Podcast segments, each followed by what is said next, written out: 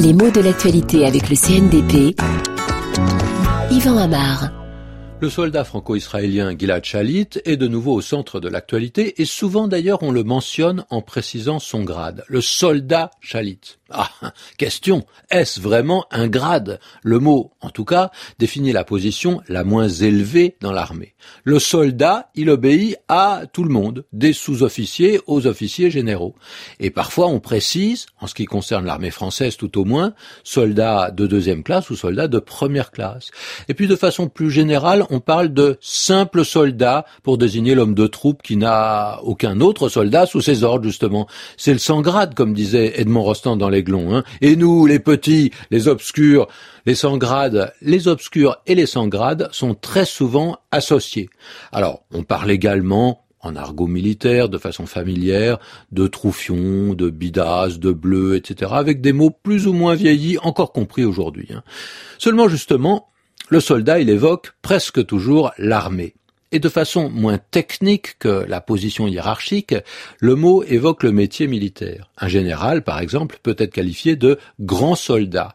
Et on sait que le propre de l'armée, c'est de constituer un corps dans lequel on commande et dans lequel on obéit. Alors on comprend l'usage de l'expression petit soldat, faire le petit soldat. Tout à fait en dehors du contexte militaire, le petit soldat, c'est celui ou celle qui est toujours prêt à faire les travaux difficiles, peu valorisants, à, comme on dit, aller au front. Alors, on a un féminin pour soldat qui est soldate. Il n'était pas traditionnellement en usage, sinon de façon ironique, dans le passé, mais avec la féminisation des métiers, y compris ceux de la guerre, c'est un mot qui s'entend de plus en plus de façon courante. Hein. À propos des scandales, par exemple, de la prison Abu Ghraib en Irak, où certains prisonniers avaient été torturés, le mot soldate au féminin a été utilisé couramment et de façon assez neutre, hein, sans effet de sens particulier pour désigner les femmes des armées américaines ou anglaises, par exemple, qui étaient impliquées dans les tortures des prisonniers. Il y a un autre usage qui semble se répandre dans le langage courant, et pas seulement dans le langage euh, militaire, hein, c'est celui de nommer le soldat, d'utiliser l'expression le soldat tel ou tel, de la même façon qu'on parle souvent du soldat chalit. Et c'est une formulation qui certainement a été encouragée par le succès d'un film dont le titre a été très fréquemment repris.